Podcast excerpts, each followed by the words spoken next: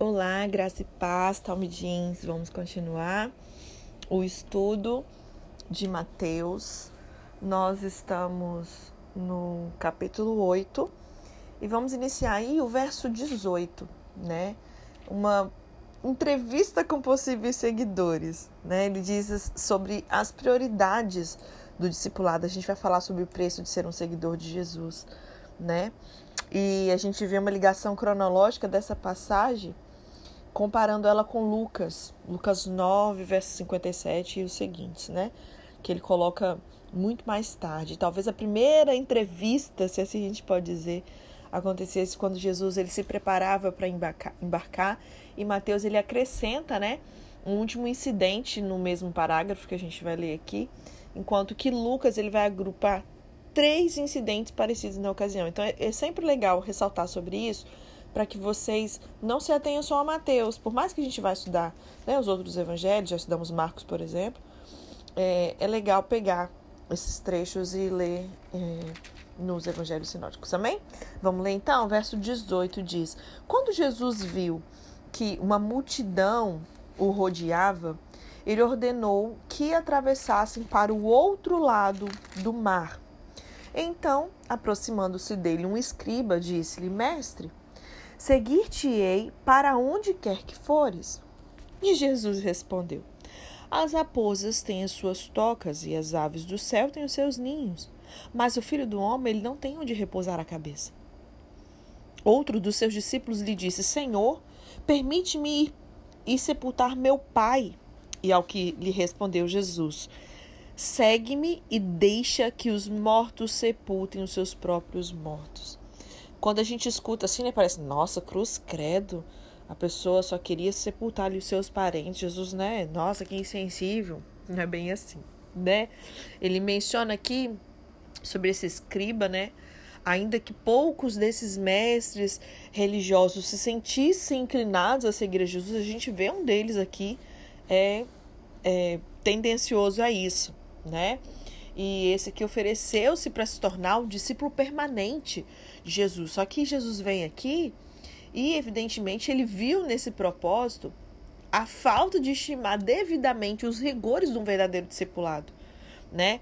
E ele diz assim: o filho do homem. É, cadê Jesus? Verso 20, né? Quando ele dá a resposta ao escriba: O filho do homem não tem onde repousar a cabeça. É, esse título, né, filho do homem, a gente vê com frequência. É um título que os judeus entendiam pertencer ao Messias. Por isso que ele mencionava isso, tá? Os judeus, quando ouviam essa expressão filho do homem, eles entendiam que aquilo ali era o Messias. É o equivalente a filho de Deus. Né? Se eu não me engano, em Lucas 22, ele usa a expressão filho de Deus. E aí era a maneira costumeira de Cristo se intitular. Quando ele ia falar dele mesmo, ele fala o filho do homem. Como se estivesse falando de uma outra pessoa, mas ele está falando dele mesmo, né? É... Deixa eu ver o que mais. Aí quando ele comenta aqui, né, de primeiro ir sepultar o seu pai, aqui nessa versão de Mateus, ele fala assim, deixa que... É... Ah, não, ele menciona o pai sim, achei que ele não falava. A resposta de Jesus que é genérica, né? Deixe que os mortos sepultem os seus próprios mortos. Então, um discípulo vem e fala assim, olha só, deixa eu sepultar meu pai primeiro. Imagina, seu pai morreu, você só quer sepultar seu pai para depois ir. E aqui, Mateus fala que outro de seus discípulos, ou seja, esse homem já era um discípulo. Ele foi convidado por Jesus para segui-lo, está registrado em Lucas 9,59. E ele tinha acabado de receber a notícia da morte do seu pai, e ele pede um prazo para Jesus. Aqui, deixa só ele sepultar meu pai. A sugestão de que o pai do homem estivesse vivo, né, considerando que o sepultamento dos judeus eles são feitos no dia da morte, e existe uma pequena demora é, não justificaria essa resposta de Cristo, né? não diminuía a dificuldade, porque entre os judeus, por isso que eu sempre falo da gente ler, entendendo com a mentalidade deles, né? para o judeu, a responsabilidade de um homem diante de um pai idoso era tão grande quanto o seu dever para com os mortos. Só que Jesus ele viu na hesitação do homem uma fraqueza de fidelidade. E aí ele responde: Deixa os mortos sepultar os seus próprios mortos. Então, quando Cristo ele chama, desculpa, chama um homem para uma tarefa específica, conforme Lucas 9:60, o discípulo deve às vezes se privar do que ele faria em outra situação. Aqueles que são espiritualmente mortos são capazes de cuidar dos fisicamente mortos. Então a gente aprende aqui, né, que, que diante de uma grande multidão que ficava ali ao seu redor, Jesus ele ordena aos seus discípulos que passassem para o outro lado do mar, né? Ele não cortejava essa notoriedade toda, não se impressionava com essa popularidade, não buscava a glória vinda dos homens. E esse episódio, ele não é registrado em Marcos, ele só é registrado em Mateus e Lucas. Não tem uma, uma concordância entre os dois evangelistas quanto à disposição dessa matéria, como eu falei, né? Mateus ele coloca o episódio no contexto das curas em Cafarnaum. Já Lucas, ele menciona essa parte aqui depois da experiência da transfiguração, tá? É, Lucas ele menciona três personagens, desculpa, e Mateus duas pessoas. Gente, eu até pensei em não gravar porque minha garganta tá sinistra, mas eu falei, não, nós não vamos deixar de gravar os nossos estudos. Deixa eu molhar a garganta aqui. Vamos lá. É... E aí Mateus ele menciona duas pessoas, né? E Lucas menciona três. Mateus ele informa que o primeiro personagem era um escriba e Lucas não informa sobre essa identidade. Os dois personagens mencionados por Mateus, eles demonstram um certo interesse em seguir Jesus, mas não tinha uma clara prioridade em fazê-lo. Né? O pastor um dia mencionou uma frase, eu achei interessante. Não basta é, estar disposto, sabe? Às vezes a pessoa quer, mas no momento que chega a oportunidade, a pessoa não está disponível. Ah, não vou poder. Então não adianta. Né? Então aqui eles não tinham prioridade em fazer aquilo, por mais que ele demonstrasse esse interesse em seguir a Jesus. E aí, vamos ver esses dois casos. Né? O primeiro, essa motivação errada, aqui do verso 18 a 20 do escriba aqui, né? É, lá em Lucas, como eu falei, ele deixa ele como anônimo. Mateus ele menciona que é um escriba. Ele se dispõe de uma maneira entusiástica a seguir a Jesus, aonde ele quer que vá. Ele fala assim: é, Deixa eu te seguir para onde quer que fores. Mas, o, pela a resposta de Jesus, a gente vê que ele está motivado pelas vantagens que ele poderia receber. Lembra que a gente sempre fala aqui? Não é o que você faz, mas como você faz, o porquê, a motivação. É isso que Jesus olha. E aí Jesus joga um pá de, de, de areia nele, nesse entusiasmo todo, mostrando que o filho do homem não tem onde reclinar a cabeça. Aqueles que querem seguir a Jesus, motivados por vantagens pessoais, vantagens terrenas, vão receber dele essa imediata resistência. O seguidor de Jesus não deve contar com, sabe, ah, uma vida de luxo, não sei o quê, não sei o quê, não sei o quê. Não. Os candidatos a discípulos, eles precisam considerar esse preço do discipulado. A gente até estudou bastante isso no clube de leitura, né, sobre discípulo radical, um estudo do livro de John Stott, bem interessante. Se você não participou, vai lá dar uma olhadinha no Spotify do Mulheres do Reino. E aí, o candidato a discípulo, ele precisa entender eles não serão aceitos enquanto não decidirem, aceitos por Cristo, enquanto eles não decidirem conscientemente, entre aspas, pagar o preço de seguir esse líder rejeitado. Essa expressão, filho do homem, ela surge aqui pela primeira vez em Mateus. Jesus ele usa essa expressão como esse título messiânico. Esse termo, gente, ele é usado nos evangelhos cerca de 80 vezes. Só em Mateus é usada 33 vezes. Segundo lugar, a gente vê aqui no verso 21 e 22, né, desse que já era discípulo querendo sepultar o seu pai, a gente percebe uma prioridade errada. Então, primeiro vimos uma motivação errada e aqui uma prioridade errada. Se o primeiro homem foi muito rápido, o segundo foi muito lento. Esse, mediante essa ordem de Jesus, segue-me, ele colocou à frente do discipulado uma causa mais urgente. Antes de seguir Jesus, ele queria cuidar do seu pai até a sua morte. Isso seria uma espécie de atraso indefinido. Depois de sepultar o pai, então ele estaria pronto a seguir a Jesus? Ah, depois que eu fizer isso, aí sim eu vou me entregar totalmente ao ministério, ao chamado de Deus para minha vida. Interessante, né? É, eu não tinha me, atentado a isso. Quando a gente ouve aqui, ó, no verso 21, Senhor, permite-me ir primeiro sepultar o meu pai. A gente de imediato, não sei vocês, mas eu deduzo que o homem tinha morrido e ele estava querendo ir sepultar o pai. Mas pelo contexto, é, que eu tinha até anotado aqui estudando esse verso, na verdade não, não, não tem essa clareza aqui, por conta dessa questão que eu estava comentando sobre o judeu, né? Ele ter essa responsabilidade com o pai até que ele morra. Então aqui, na verdade, não é que o pai já tinha morrido, ele queria cuidar do pai dele até que o pai dele morresse. Então, tipo, meu pai é um senhorzinho e eu deixo eu ficar cuidando do meu pai aqui até ele morrer. Quando ele morrer, aí eu vou. Era isso. Então era um atraso indefinido. Tipo, eu nem sei quando ele vai morrer. Eu vou ter que ficar aqui Entendeu? E aí, depois de sepultar o pai, ele ia estar pronto para seguir Jesus. Então, vem mais clareza ainda, né, nessa resposta de Jesus. Jesus, ele deixa claro que pregar o reino é a maior das prioridades. Nenhuma, prestem atenção, nenhuma outra agenda pode se interpor entre o discípulo e a pregação do evangelho do reino. A lealdade a Jesus e seu reino é mais importante do que a lealdade às normas culturais da sua sociedade.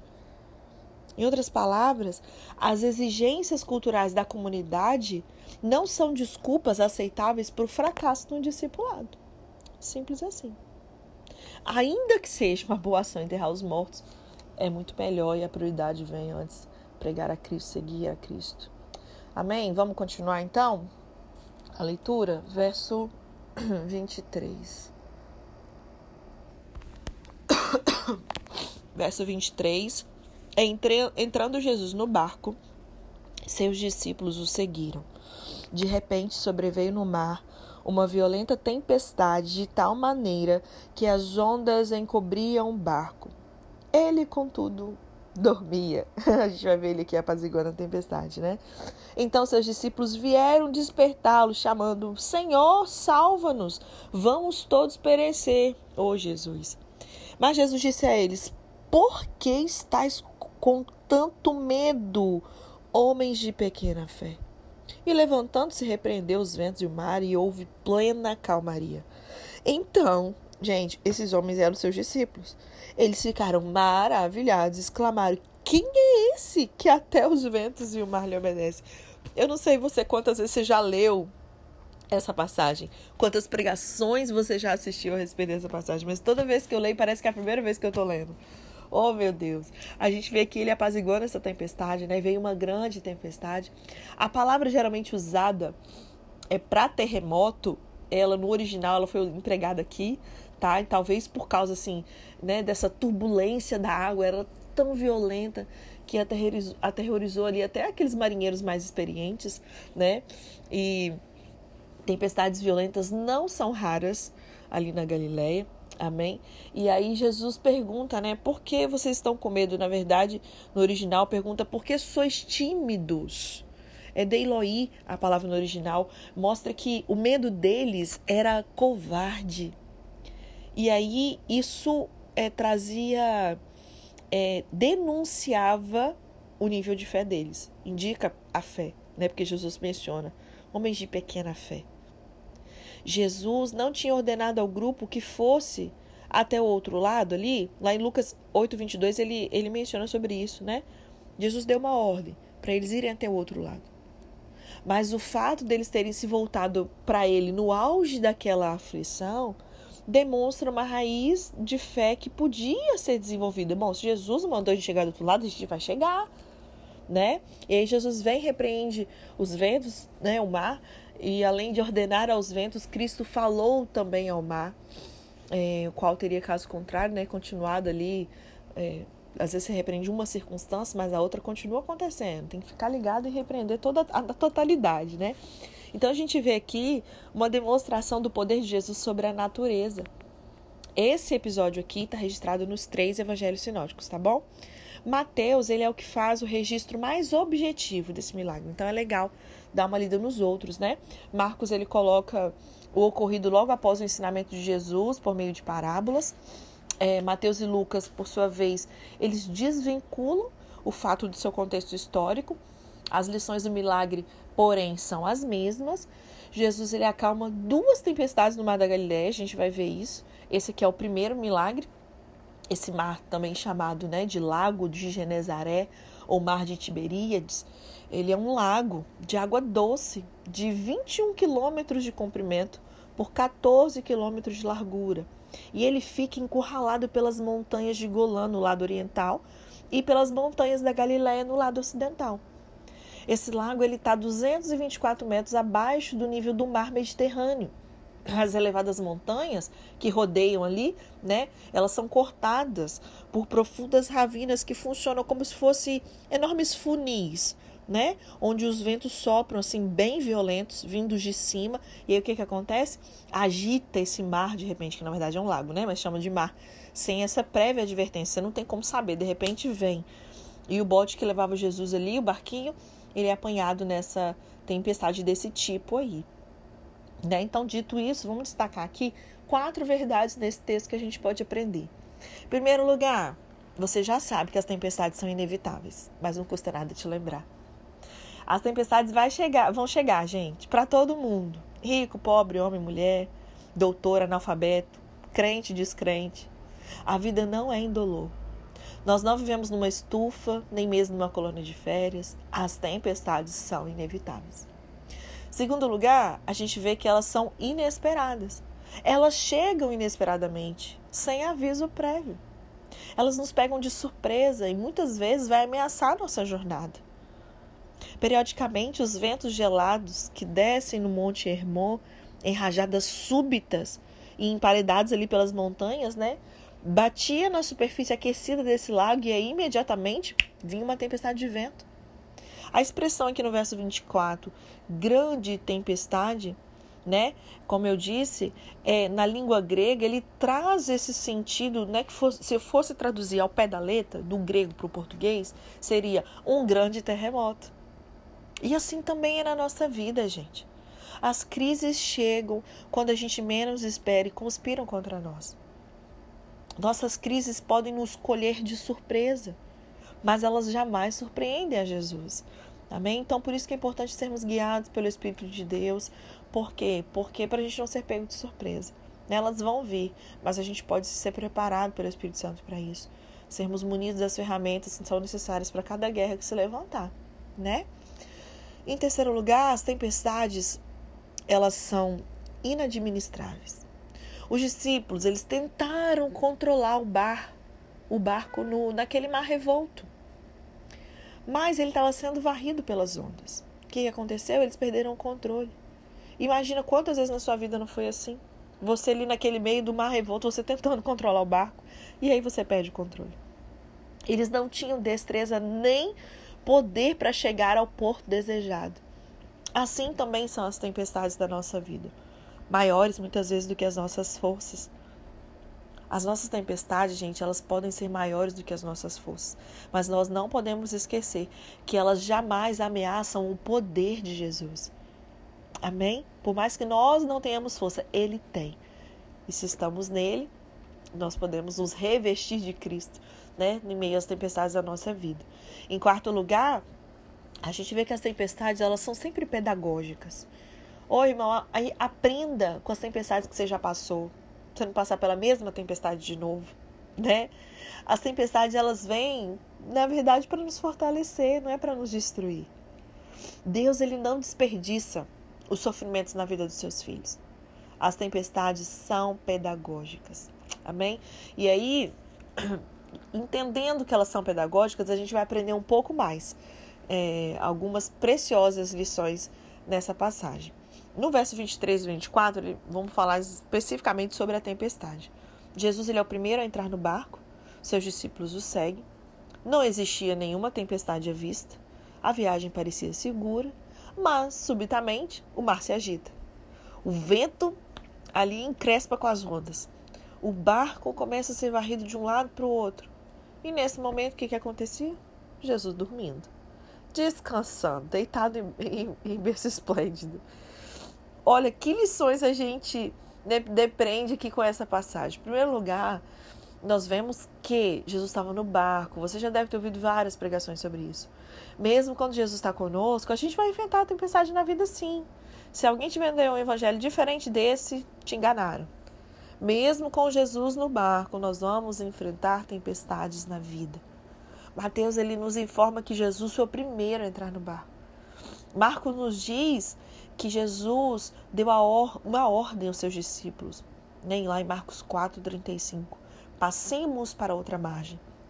E essa mesma ordem é repetida lá em Lucas 8, 22. O fato de Jesus estar conosco não nos isenta de tempestades na caminhada. Ele nunca nos prometeu ausência de aflições, pelo contrário. Ele nos prometeu, sim, estar conosco todos os dias até a consumação do século. Ele disse: No mundo tereis aflições. Ele já nos alertou. Né? Em segundo lugar, nas horas mais tempestuosas, parece que Jesus está dormindo, né? Trazendo essa analogia para nossa vida ali, é registrado que quando tudo isso estava acontecendo, Jesus estava dormindo. Às vezes eu e você podemos ter essa sensação. Paulo está quebrando a nossa vida e tipo, cadê Jesus, cara? Eu acho que ele está dormindo. Jesus passou aquele dia, gente, ensinando parábolas do reino. Ele estava cansado, ele estava exausto. Ele entrou no barco, pegou um travesseiro, foi para a popa ali, tirou um cochilinho. E quando a tempestade veio com toda aquela fúria, né? É, ele estava dormindo. E mesmo o barco sendo sacudido de um lado para o outro, ele permaneceu sereno, descansando nos braços do Pai. Como precisamos aprender com Jesus? Às vezes, ainda hoje, quando nós enfrentamos as mais terríveis, né, tempestades da vida, nós temos essa sensação que Jesus está dormindo. Nós vemos aqui no verso 25 esse clamor, né, baldados aí todos os esforços que eles estavam fazendo ali e tal, tal, tal. Eles percebendo que eles não tinham força e nem destreza para conduzir esse barco ali rumo ao outro lado, eles acordam Jesus e começam a fazer um clamor. Senhor, salva-nos, pereceremos. Perecemos. Marcos ele é mais contundente ainda no registro dele, né? Marcos 4:38. Mestre, não te importa que pereçamos, afrontosos ainda, né? o que Mateus registra como um pedido, né, em tom de exclamação, Marcos apresenta aqui como uma pergunta num tom de censura. Spurgeon diz que os discípulos inquietaram Jesus mais do que a tempestade. Eles o despertaram aos gritos. A pequena fé orou: salva-nos! E o grande medo gritou: perecemos!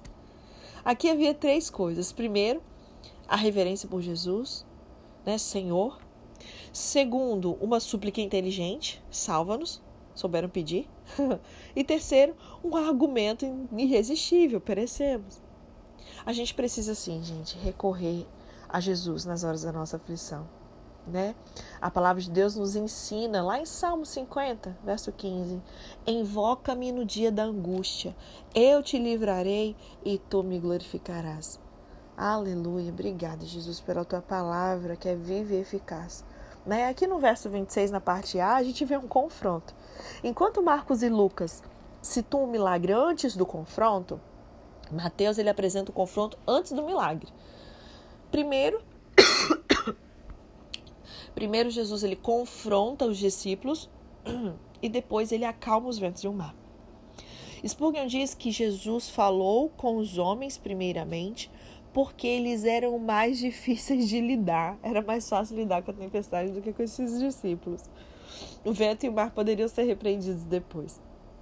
Existem horas em que a maior tempestade que enfrentamos não é o mar agitado ao redor de nós mas é a incredulidade dentro de nós. É isso que Jesus estava apontando aqui para gente.